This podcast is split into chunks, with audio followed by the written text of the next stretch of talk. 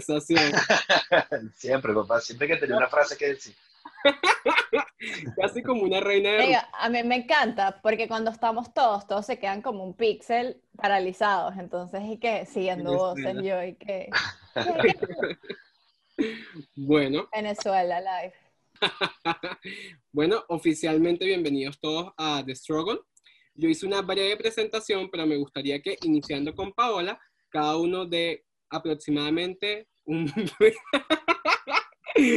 una breve reseña de quiénes son, pero súper breve, porque ya yo los presenté.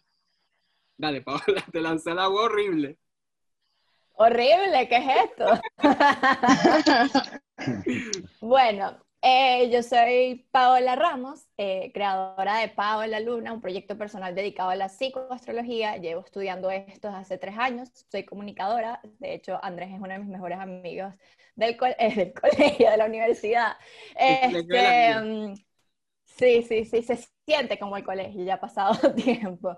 Y bueno, dedicada a todo este mundo del autoconocimiento como herramienta para el crecimiento personal. Yo soy Omar Lameda, eh, tengo 26 años, soy comediante, puede ser, soy un idiota profesional. También soy este, técnico en restauración y desastres naturales.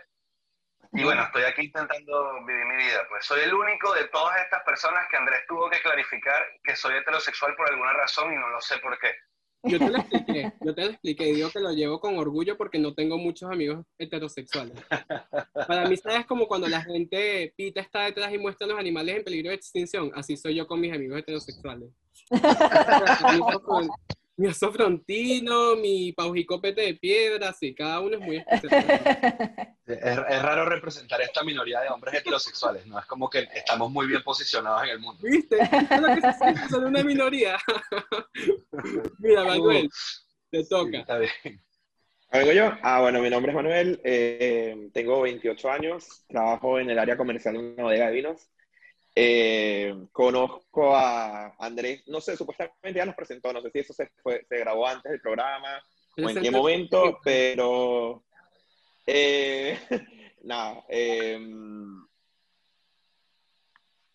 supongo que eso es tipo mi presentación, dijeron que fuera breve. Eh, nada, me invitaron el día de hoy porque me atraparon una vez en un live y dijeron, ay, métete en ese programa. Y dije, ah, bueno, está bien, dale, listo.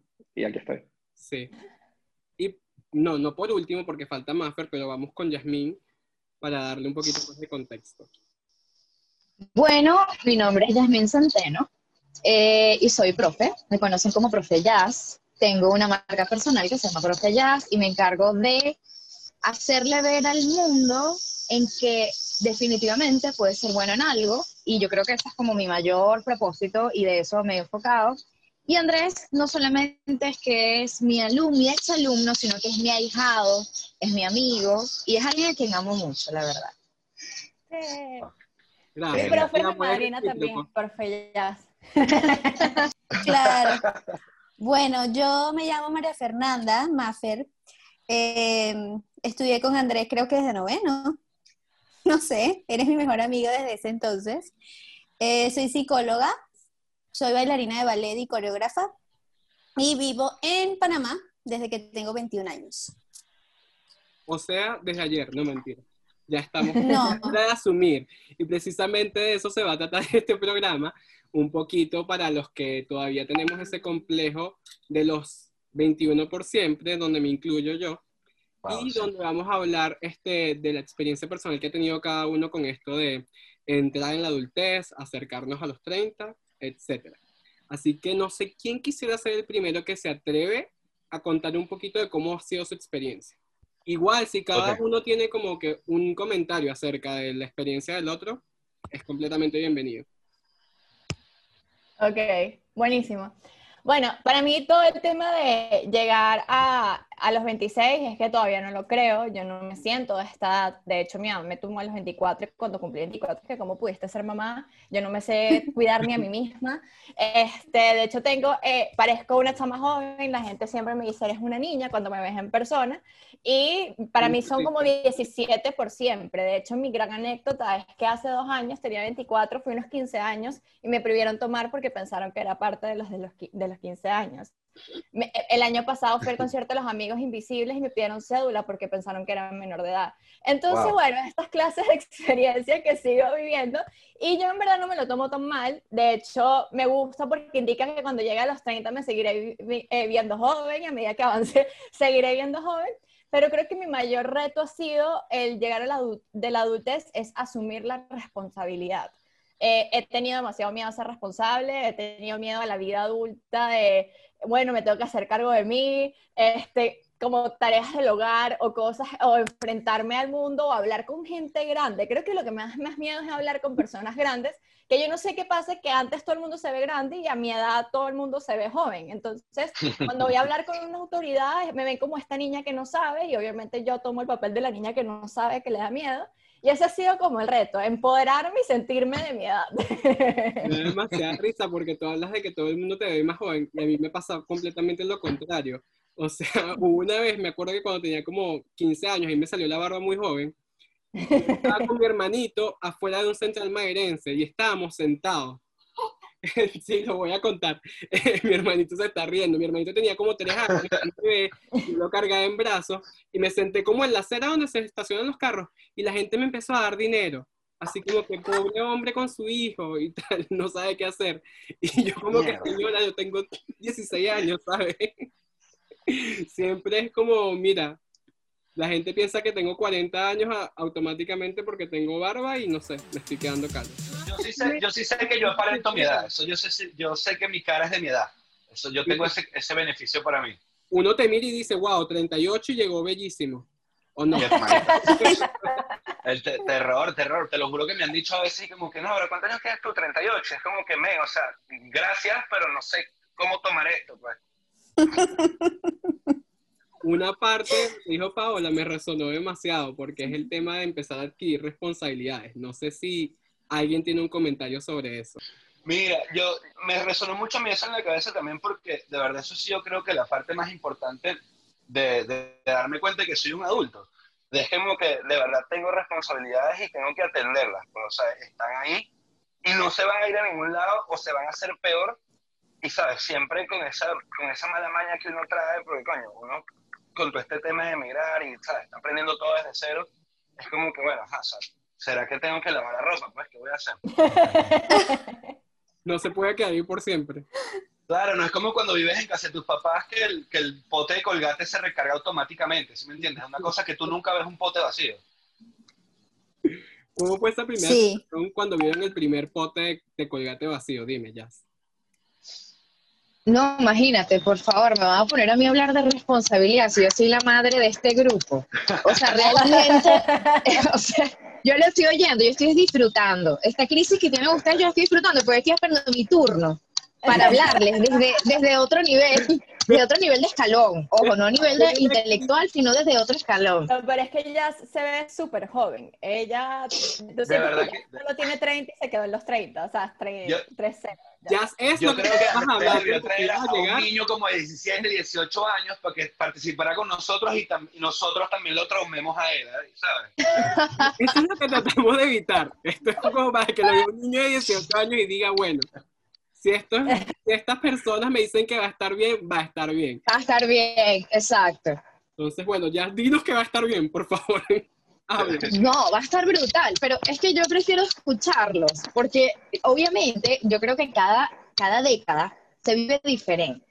Pero a mí me ha gustado crecer. O sea, yo no he tenido nunca ningún miedo a crecer, todo lo contrario. Obviamente es agotador, porque evidentemente tienes más responsabilidades, pero también tienes más autoridad en tu vida. Entonces, eso también te llena, saber que eres que lo decidiste, tanto lo bueno como lo que no te fue tan bien. Entonces, yo siento que más bien crecer, en mi caso, he tenido dos bendiciones. La primera, que tengo una genética de la madre. Entonces, claro, yo nunca aparenté mi edad, Entonces siempre fui creciendo siendo la que se parecía más joven, pero no lo era. Sin embargo, el día que me di cuenta que yo crecía a un tiempo distinto al de la gente de mi generación y que yo era feliz, me supo al carajo esto. O sea, empecé a aprender que el tiempo era mío y que yo iba a vivir a mi tiempo. No podía compararme. O sea, yo fui a la primera, al primer reencuentro del colegio y todos eran mamás con niñitos y yo estaba sola cantando por el mundo siendo artista. Entonces, obviamente, yo era como la hippie. De hecho, yo nunca fui la normal, fui la hippie que todavía no tiene hijos y que este es mi año, este año yo cumplí 40 años. Entonces, evidentemente, no puede ser. Ya, no, acabo de cumplir 40, acabo de cumplir 40, entonces es bruto. Sí, yo, yo tengo, yo le doy gracias a Dios a mi genética, a mi genética que nunca me ha importado, y entonces más bien crecer ha sido lo máximo, siempre aparentando menos, pero con los beneficios de ser adulto, que me parece que son totales. Yo parezco tu tío, ¿sí me entiendes? pues sí, esa es mi realidad. Mira, en mi cabeza, la primera vez que yo vi a Jazz en la universidad, yo dije, qué joven esta profesora, debe tener unos 26 y qué arrechísimo que sea la profesora más arrecha, porque tú desde el primer semestre vas escuchando en los pasillos, Yasmín, Yasmín, Yasmín, Yasmín, Yasmín, yo, bueno, a los 26 años ha tenido una carrera gloriosa. Ahí está la respuesta, mi amor. No son 26, súmale bien. No, Vamos a mudarnos un poquito a este lado. Manuel, cuéntanos un poquito, este, ¿qué tienes para decir? Lo que pasa es que me saltaron. Yo estaba esperando mi turno porque, tipo, ¿sabes? Respetando el tiempo y a mí me saltó. tipo, ¿qué hago? ¿Qué hago? Nada, le, le, le, el derecho a la palabra, no pasa nada. Eh, a mí me pasa algo como, como, yo soy un poquito más grande que ustedes, tipo, yo tengo 28, eh, no mucho, pero bueno, nada, son dos añitos más. Eh, a mí me pasa que yo siempre fui como de alma vieja, entonces en mi casa nunca hubo un pote de, de, colgate vacío, o sea, yo soy de esas personas que yo, tú abres la cena y en la cena yo tengo comida para mi gata para tres meses, arena de gata para tres meses, tengo seis, siete problemas de dientes, yo soy tipo, porque no, desde pequeño como que me enseñaron a organizarme muy bien entonces como que nunca tuve como esos problemas de la adultez, pero me pasa mucho es que a pesar de que tengo 28 años, yo todavía a veces pienso que es como que en, mi mente, yo todavía me veo como que, o sea, a mí me gusta desayunar y ver el maravilloso mundo de Gumball en el teléfono, ¿sabes? Y yo lo disfruto y lo hago y me gusta. Y yo digo, a mí también. Me pasa, y me pasa un poco lo que está diciendo a mí, yo no, o sea, tipo, todavía no yo el primer encuentro en mi colegio, pero yo veo que ya todos tienen hijos, y ya no son, o sea, a mí me pasa, yo no sé si a ustedes les pasa esto, pero a mí a veces cuando me dicen que, ay, no, que fulana está embarazada, yo me asusto, es como, no puede ser, embarazo adolescente. Es como, no, no es embarazo adolescente. tienen cinco años casados, obviamente, tipo, es, el momento de tener Dios, y entonces esas mujeres empiezan a tener sus hijos, y tú, tú dices como que, wow, no, yo no, yo, yo no quiero tener un hijo todavía. Entonces, como es todavía como que caer en cuenta de que, de que no, ya no eres un chamo, ya, e, ya eres un adulto. O sea, hace, hace rato lo estaban comentando, yo, no creo, yo creo que esa fue la parte que no estaba siendo grabada del programa, que alguien dijo como, eh, no fue grabado, va a salir. Ay, cuando sea, cuando sea grande, cuando sea adulto. Y, y yo digo, a mí a me pasa, digo, no, cuando yo sea grande, cuando yo soy, como, no, ya yo soy grande, ya yo soy adulto, o sea, que más grande y más adulto quiere ser. Me da risa cuando comentaste lo de personas de tu edad que tienen hijos y tú dices que precoz.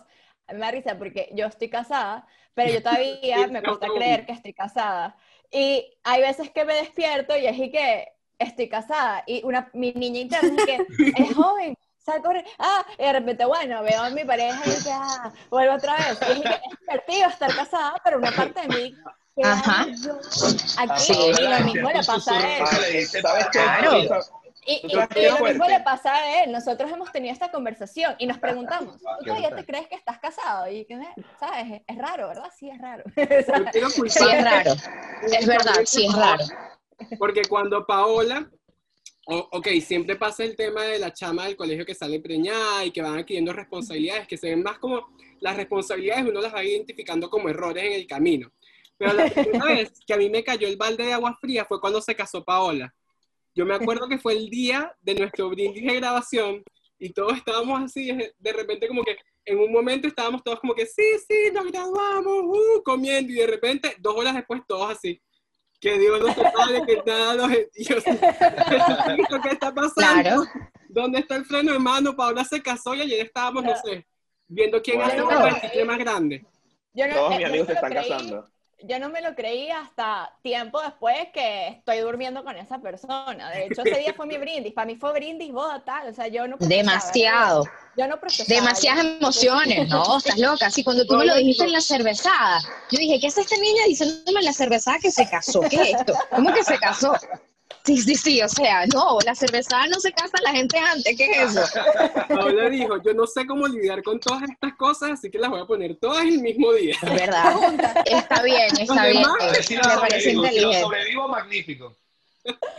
Mira, y nos falta Maffer por dar su como que statement inicial, así que bueno, cuéntanos cuál es tu experiencia personal, cuál es tu respuesta a lo que han dicho los demás, y bueno, de ahí seguimos. Bueno, eh, yo realmente no tengo crisis de, trein- de que voy a cumplir 30, no me pasa. Yo realmente me disfruto mucho mi edad, tengo 25, o sea, estoy en la flor. Claro, también me la disfruté. Eh. O sea, y tampoco, y tampoco tengo esa ansiedad de que, Dios mío, ¿qué voy a hacer cuando tenga 30? No, realmente no me pasa. Eh, siento sí que tuve que madurar muy rápido. Primero, yo siempre, desde, siempre fui como que viejita mentalmente Certifico. y totalmente. Certifico. Y, y de verdad que me tocó madurar mucho más rápido porque yo decidí emigrar a mis 21 años y no es que llegué que, ah, bueno, voy a llegar a una casa. No, yo me vine atrás de mi novio, pues, literal, pues. Yo decidí que ese hombre iba a ser el hombre de mi vida y yo me vine para Panamá porque él ya tenía un año aquí y ya, chao, contra viento y marea. Si nos caemos a coñazo, nos caemos a coñazo. Y realmente fue, han sido cuatro años, sí, cuatro años en los que me ha tocado crecer, o sea, así de sencillo. O sea, yo llegué aquí a Panamá sin nada, llegué a casa de unos amigos, nos quedamos ahí todos, empezar una vida en pareja, pero una vida en pareja con seis personas más, empezar a buscar trabajo, empezar a ver qué hacer. Aquí en Panamá no puedo ejercer, entonces es la frustración de mi profesión. Empecé a trabajar con con lo que era el ballet, empezar clases de ballet, entonces ir para acá, perderme en Panamá, porque obviamente no tenía ni idea de cómo moverme en Panamá. Em, agarrar bus, transporte público de aquí para allá, de allá para acá, eh, saber cómo lidiar con las personas, el tema de la sociedad aquí en Panamá que es tan delicado.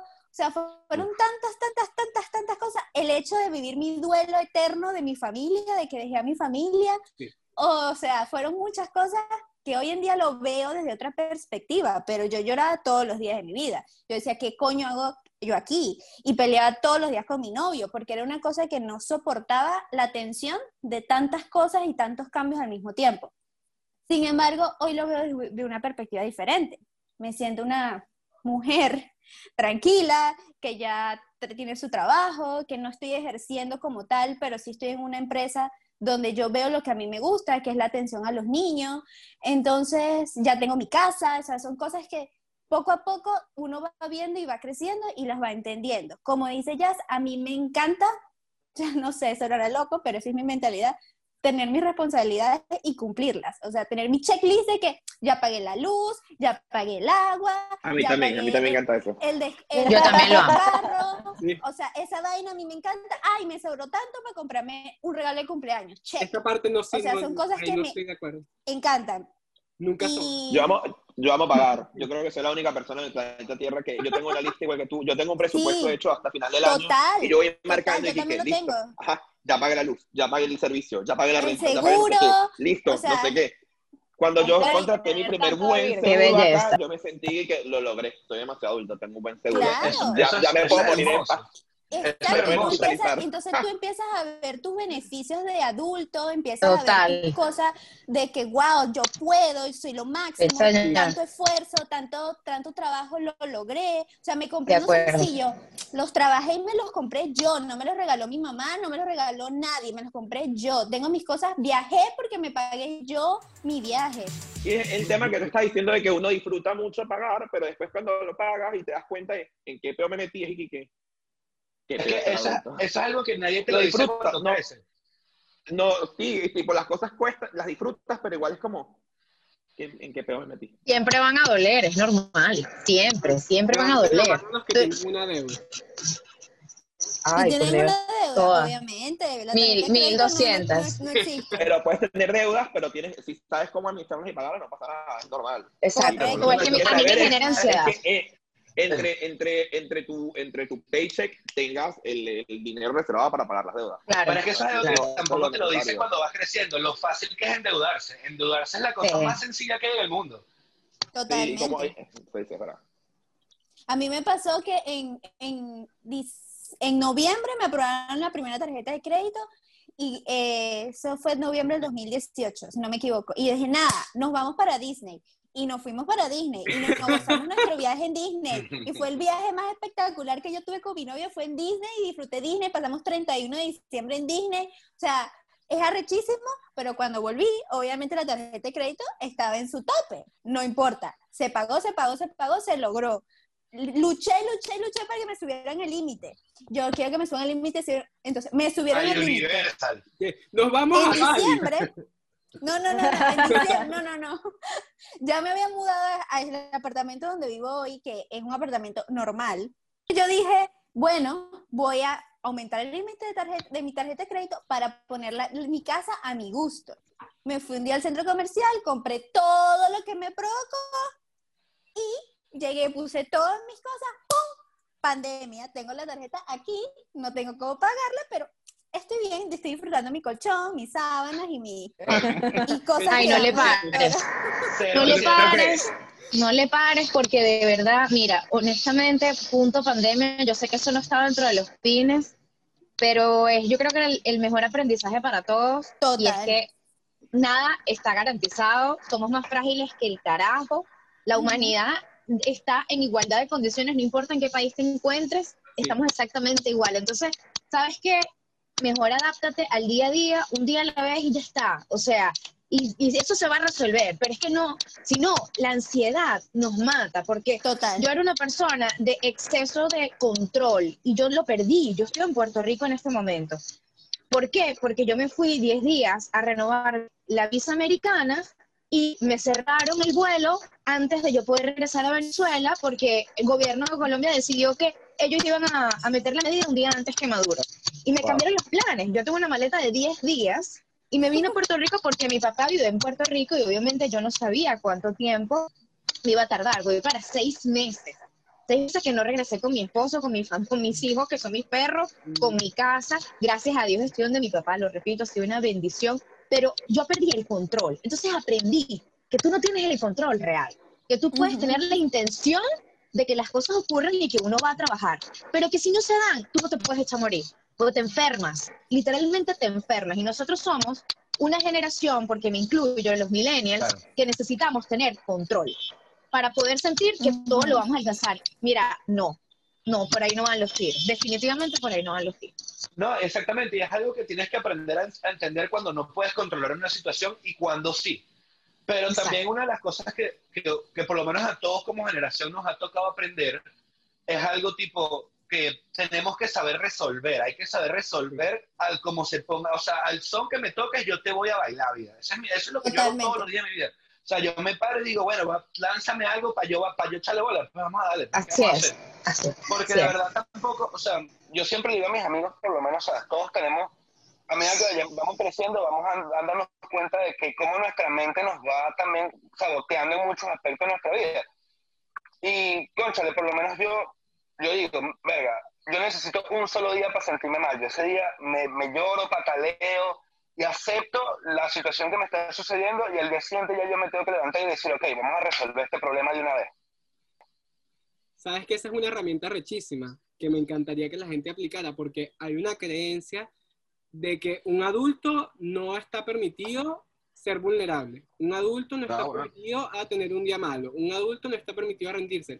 Y a mí me funciona perfecto eso que tú dijiste, como que rendirme un día, echarme a la cama, pasar un día que estoy hasta las 4 de la mañana diciendo como que, bueno, ¿por qué mi mamá decidió tenerme? Para que yo pasara sea, como Wow, pero tú que te eh, el cumpleaños más triste del mundo. Oscuro. Llego hasta el final y al otro día tú amaneces como una resolución, yo que tengo la, la gran ayuda de tener a mi mamá acá, la veo y digo como que, bueno, menos mal que lo hiciste, porque de verdad, o sea, es necesario No, pero es real. tener un día malo para poder tener seis días buenos. Entonces, Así gracias es. por compartir Hay algo, hay algo que yo siempre digo, porque ahorita hay este, todo un tema de que solo tienes que estar bien, piensa positivo, di cosas Ajá. positivas. Ay, qué- Y por más que sea, y es, e- eso es muy peligroso porque hace que niegues una parte de ti, que es esa parte de la vulnerabilidad, de lo que no está bien, etc. Y lo que yo siempre digo, me parece, porque bueno, lo he experimentado así y lo he podido vivir según las personas con las que he hablado, que cuando uno está en su etapa más vulnerable es donde se va, se puede ver de verdad, porque tú vas a reconocer los espacios de tu vida donde te sientes bien.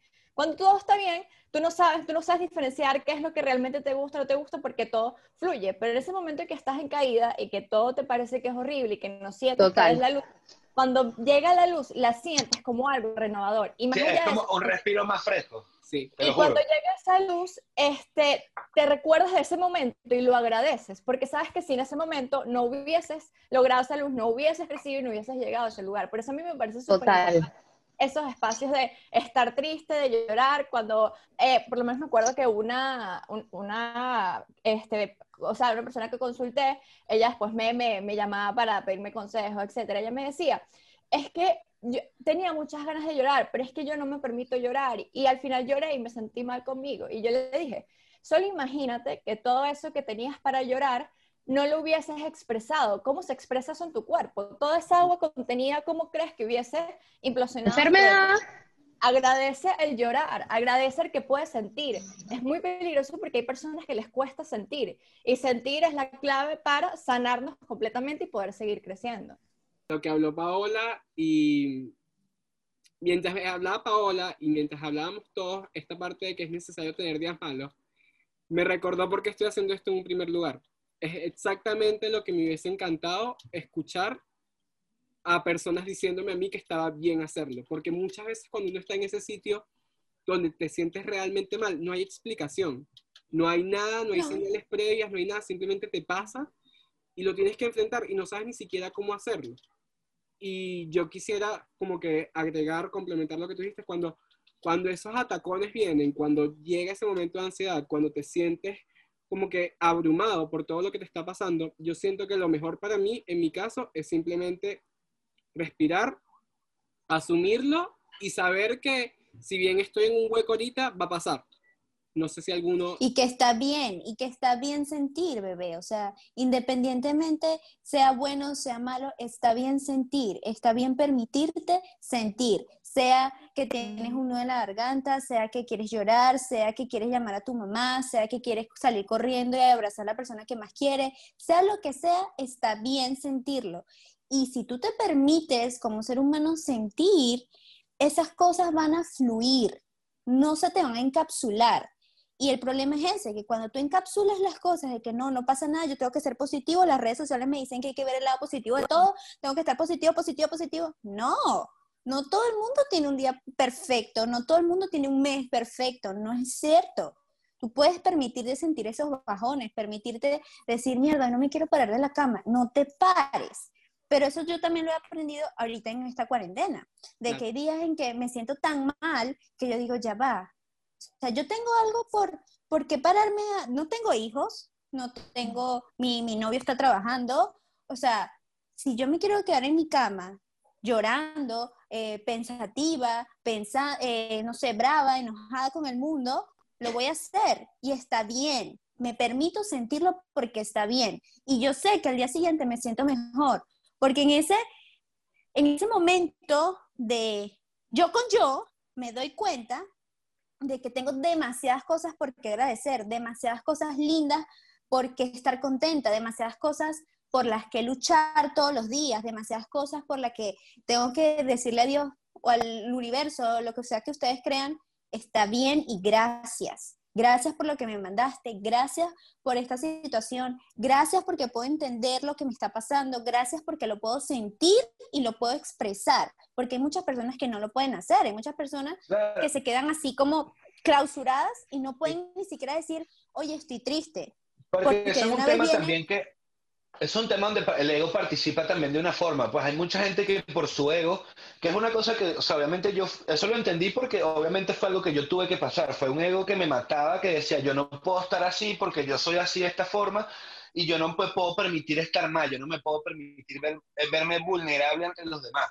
¿Sí me entiendes? Hasta que de repente aprendí que cuando yo abrazo la razón de lo que sea que me esté desgraciando la vida y la acepto lo más rápido posible, y paso ese duelo lo más rápido que me pese, o sea, lo más rápido no, o sea, el tiempo que necesite llevarlo, es más fácil para mí salir de esa situación. Si yo me puedo acercar a mis amigos sin ningún tipo de complejo, ningún tipo de problema y decirle, ¿saben qué muchachos? Estoy triste, estoy triste, por favor, no, o sea, no, no quiero un consejo, no quiero conversar, solo quiero sentirme triste y ya. Y yo mañana, no, pero la media, tú siempre eres feliz. Sí, pero hoy, hoy este día yo decidí estar triste y no, está, y no hay nada malo con eso.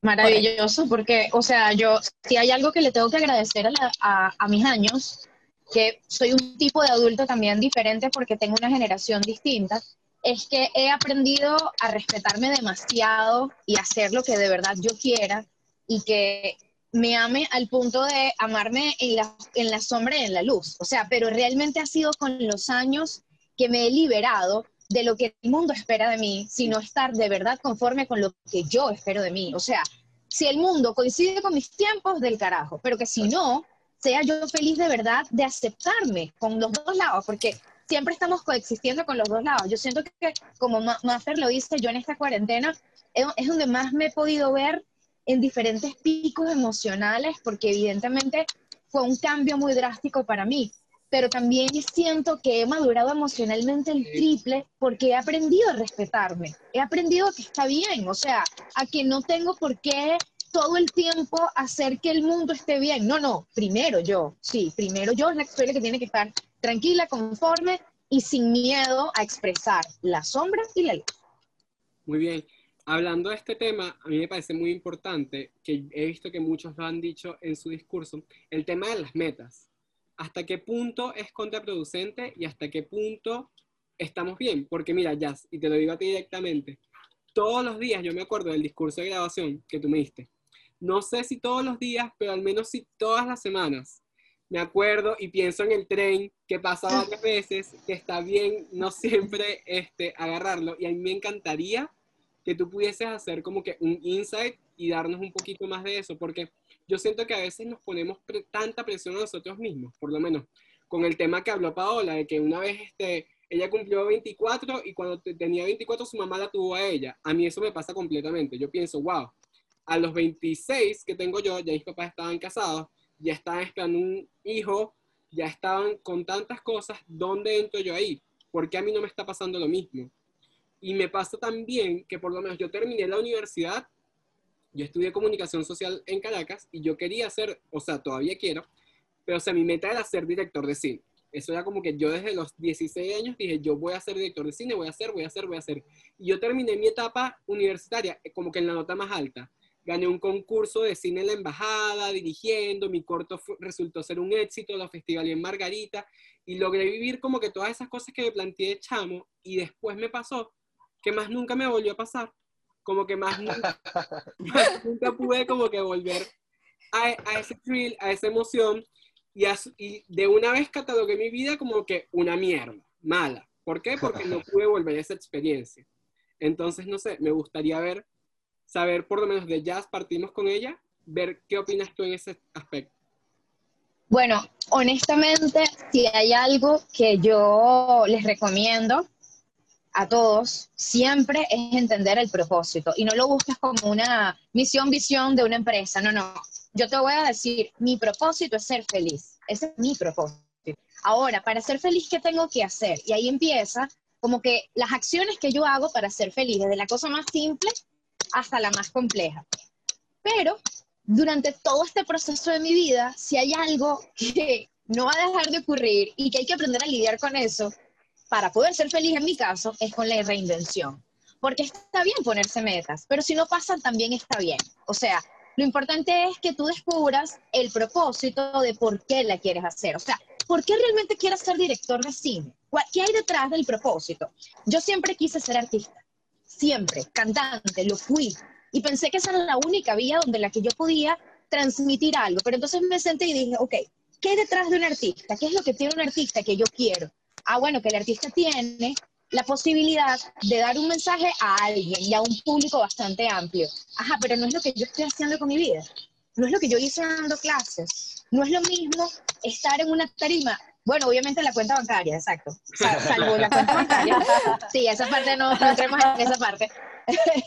Quiero que sepas que yo siento que dejé a un lado la frustración porque encontré como el génesis de qué era eso que yo quería, porque al final lo terminé haciendo y lo sigo haciendo, o sea, sigo haciendo lo que yo soñé que sería. Coño, no hay mayor felicidad que eso, o sea, y no tengo que depender de si alguien me lo aprueba o no me lo aprueba. Voy, voy a cerrar mi intervención con algo importantísimo que descubrí en este, en este periodo que de último semestre que viví, que fue no, o sea, fue una experiencia muy dura porque no es lo mismo online que presencial, de verdad es, es otra historia.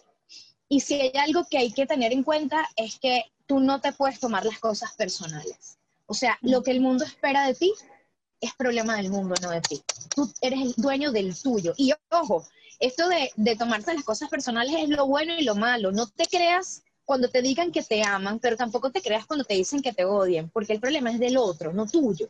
Y nosotros tenemos un, un, grave issue, que nos los tomamos todo personal. Y por eso es que nos olvidamos de nosotros mismos, porque entonces lo que el mundo espera de mí, lo que yo debería tener a los 26, a los 28, a los 30, o sea, si, si te pones a ver, siempre va a existir un cartel de comparación, porque sí, porque te rodean comparaciones. Pero el día que cortas eso de raíz, porque no te tomas personal lo que no te pertenece, la vida se hace mucho más tranquila y todo fluye. Yo sé que suena burda de místico, pero es que es real. O sea, yo sí siento que todo parte de la energía y que tú eres co-creador de que eso pase. Entonces, mira, no te tomes personal las dos cosas. Vive, tripéatelo, gózatelo, entiende que te vas a reinventar y entiende por qué quieres hacer lo que quieres hacer. Increíble. Esa es mi intervención. Gracias, gracias. Este, complementando esta idea de Profe Jazz, eh, me, encanta, o sea, me encanta porque yo me acuerdo de ese momento que me quedó marcado en, en, en la universidad, que creo que Andy estaba, donde todas mis amistades me hicieron una intervención.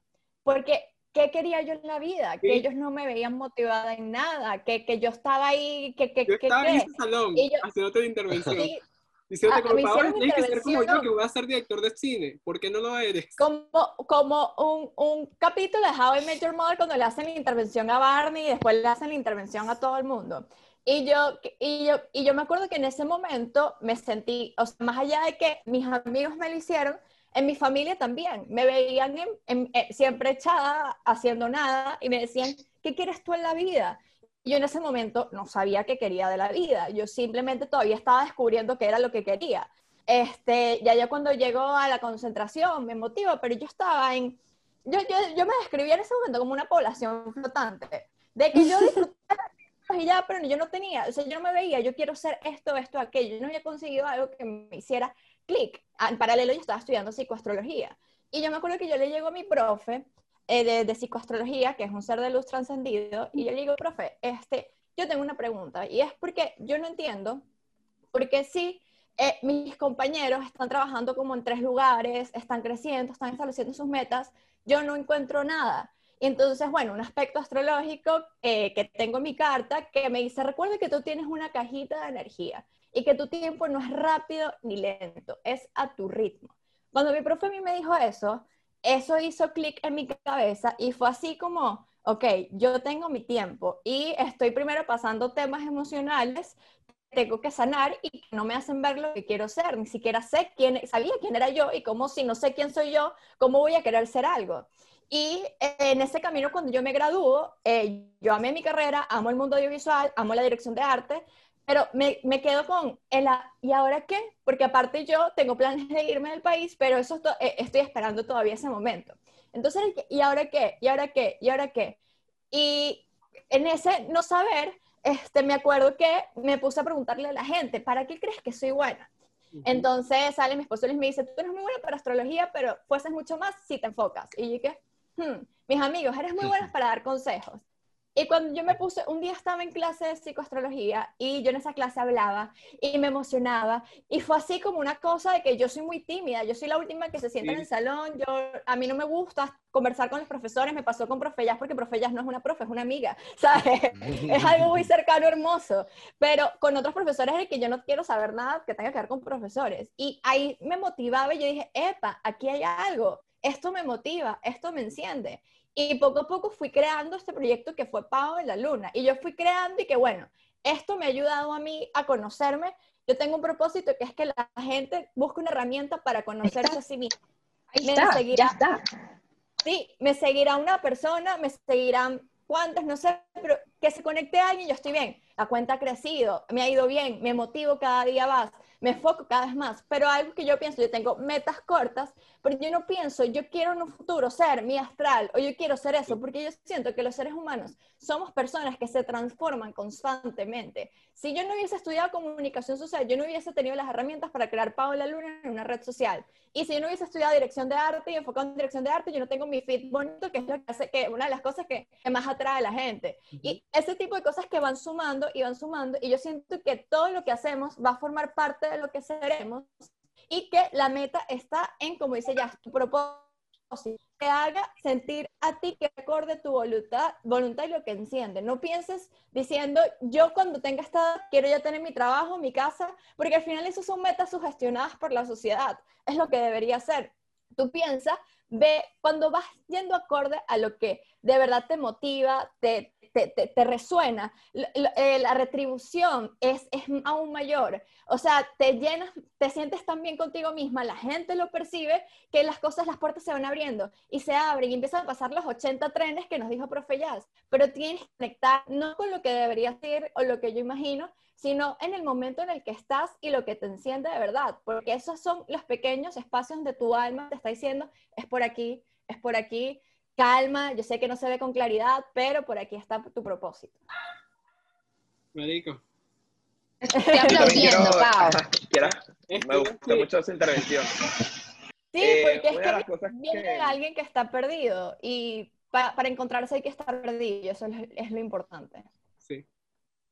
Una de las cosas que quiero decir, que para en la misma línea de lo que están diciendo ellas, que es algo que yo le digo mucho a mis amigos, y te lo estoy diciendo a ti ahora como un consejo personal, a ti directamente, Andrés, es que la gente tiene que, eh, la gente tiene que mm, disfrutar el camino que, que llega. O sea, uno siempre tiene como esa meta al final, pero para uno poder llegar a eso tiene que cumplir varias cosas. Y nuestra generación, me pasa porque a mis amigos les pasa mucho, eh, no disfrutan, no, no disfrutamos lo que estamos viviendo para llegar. Es como, ah, yo quiero ser el... Yo creo que eso tiene mucho que ver con la televisión y con todo esto que te pinta que de repente tiene 22 años, Gossip Girl, entonces eres dueño de un periódico y ni siquiera te que graduarte en la universidad y es como, no.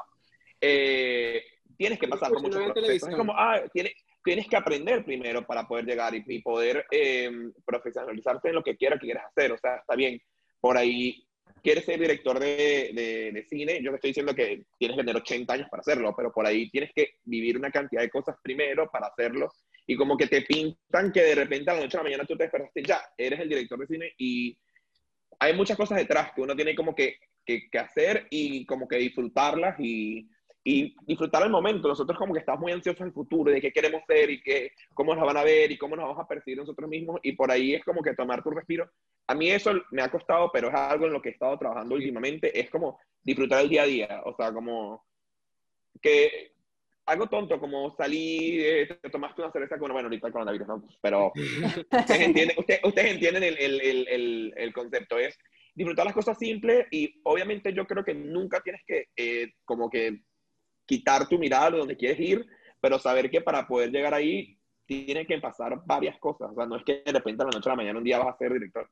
Yo creo que empezando poco a poco, todos tenemos metas súper guau, pero bueno, nada, eh, no pasa nada que no las cumplamos inmediatamente. Yo anualmente, cada, 14 de enero, que es el Día de la Divina Pastor en Barquisimeto, yo me siento a mirar atrás. A mirar atrás, ¿qué refiero? Que, ¿Qué hice este año? ¿Qué hice este año y cómo mi vida cambió del año anterior a este año que acaba de pasar?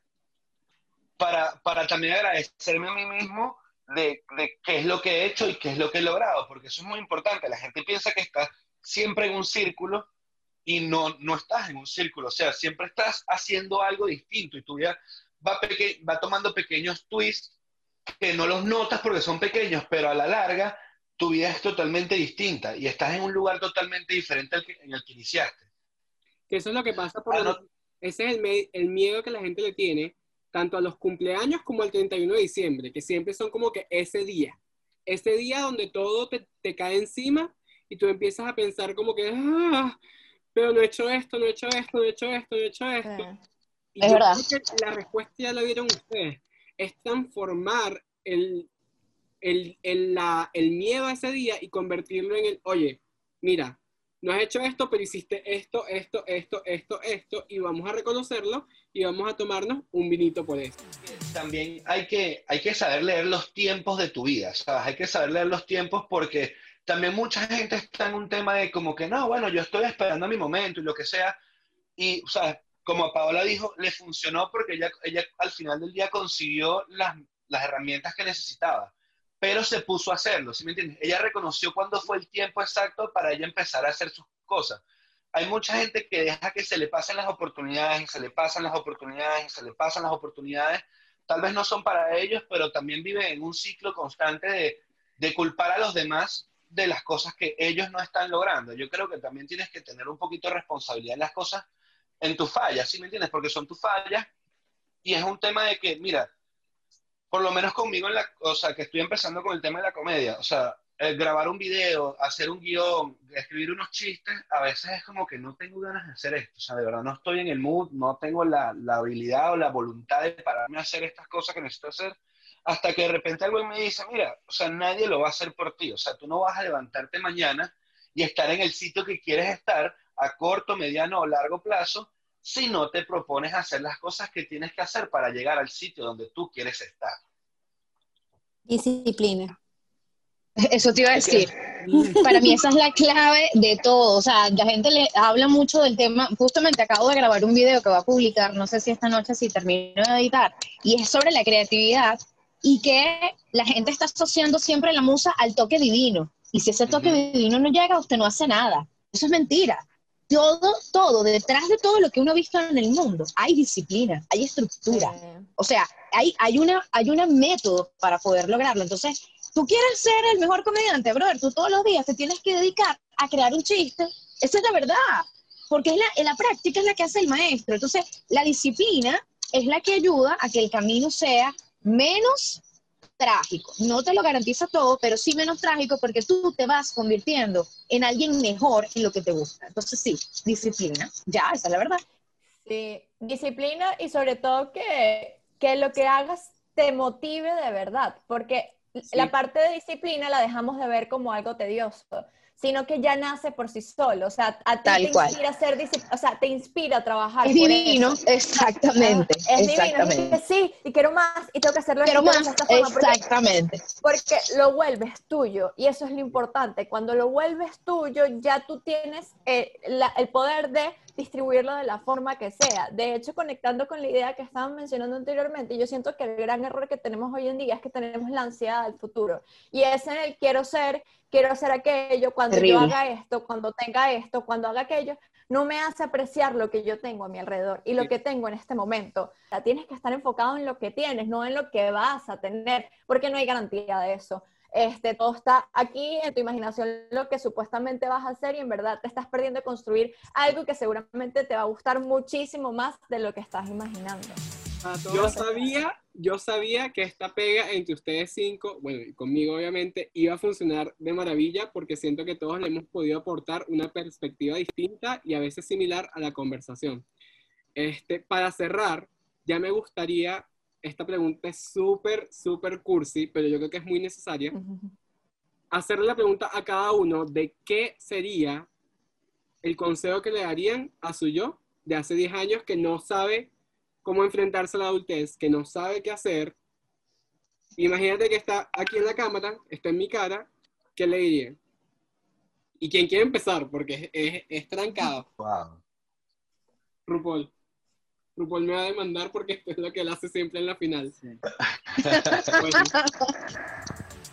Lo que yo me diría a mí, yo de 16 años, lo, yo creo que lo primordial sería es tómate las cosas un poquito menos duras contigo mismo. O sea, si vas a llegar a los sitios que vas a llegar, si vas a hacer, aunque la vida te pruebe mil veces y te ponga pruebas y te ponga obstáculos, siempre vas a saber cómo saltarlos y siempre vas a ser la persona que eres desde que te conocen. Solamente intenta vivir tus metas a un plano más corto y también intenta vivir tu vida, ¿sabes? No vivas la vida de los demás, no empieza a preocuparte un poco más por ti, empieza a preocuparte un poco más por ti porque al final del día, a la hora cuando todo se pone oscuro, tú estás solo para resolver eso y, y ser la mejor versión de ti posible.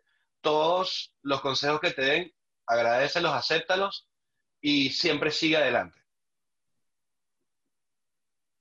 Muy bien. ¿Otro valiente? Yo puedo hablar. Eh, yo le diría a la Maffer del pasado que disfrutara más los momentos, ¿sabes? Que no madurara tan rápido. que, que dejara que las cosas fluyeran, que no se involucrara tanto personalmente, emocionalmente, así de que ¡Ah! me miro feo, no me, me odia, me detesta, soy la peor. No ser tan dura también conmigo misma, porque yo soy muy exigente con todas las cosas. Tengo mis, mis temas, tengo hasta mi talk de que yo soy bastante obsesiva con muchas cosas. Y a veces esa misma forma de ser, ese mismo control que dice Jazz, me llevó a, juzgarme a mí misma tan duro y tan, tan fuerte, pues me diría que no, que, yo puedo, que como me dice mi mamá, tú eres valiente, tú lo puedes hacer, tú, tú lo vas a lograr, solamente quiérete primero a ti, respétate tus sentimientos, siente realmente lo que quieras sentir, no lo hagas por los demás, no lo hagas porque que el que dirán, o tampoco deja de pensar en él, ¡Ah! qué horror aquella persona, o sea, que él te importa, nada de eso te importa, eso no te pertenece. enfócate en lo que te molesta a ti, en lo que te preocupa a ti, en lo que te gusta realmente a ti, y deja que los demás hagan lo que quieran hacer, tú no tienes el control de nada. Disfruta de tu vida y libérate, suelta, suelta que te vas a ser más feliz así, soltando. Ya estoy, ¿qué se hace? Bueno, yo tengo mi, mi, mensaje a mi yo de 30. O sea, no han llegado todavía ninguno de ustedes a ese. a mi yo de 30. el problema. Exacto. bueno, lo que sí le voy a decir a mi yo de 30 es que sustituya el verbo tener por querer no me tengo que casar, no tengo que tener hijos, no tengo que tener el éxito, quiero el éxito, me quiero casar, quiero tener hijos. Parece mentira, pero ese pequeño verbo cambia todo, porque ya estás tomando las riendas tú porque lo quieres tú, no porque lo tienes, porque lo demás te dicen que es lo que debes. Entonces, sí se lo diría a mi yo de 30 porque lo vivió, o sea, yo siento que yo estaba muy desesperada por lograr muchas cosas porque me veía con alrededor, lo que les puede estar pasando a ustedes es que se está casando todo el mundo, es que ya están teniendo todo el mundo y, siento que, que me enfermé de más. Hoy en día cambio el verbo y vivo la vida mucho más feliz y estoy con la persona porque quiero. Estoy en el trabajo que tengo porque lo quiero, no porque lo necesito, porque lo tengo. Es, es un peso grandísimo que te quitas, querida Jazz, de hace 10 años. Paola, Manuel. A ver, ¿quién quiere pasar primero? Yo puedo si quiero. Este, lo que yo le diría a la Paola de hace 10 años es que ser tú es lo mejor que puedes ser. Y no hablo de ser tú misma, sino tu configuración, como eres, es lo que necesitas para ti. Yo siempre fui una chama muy emocional, todo me afectaba, todo me dolía y discriminaba mi emoción.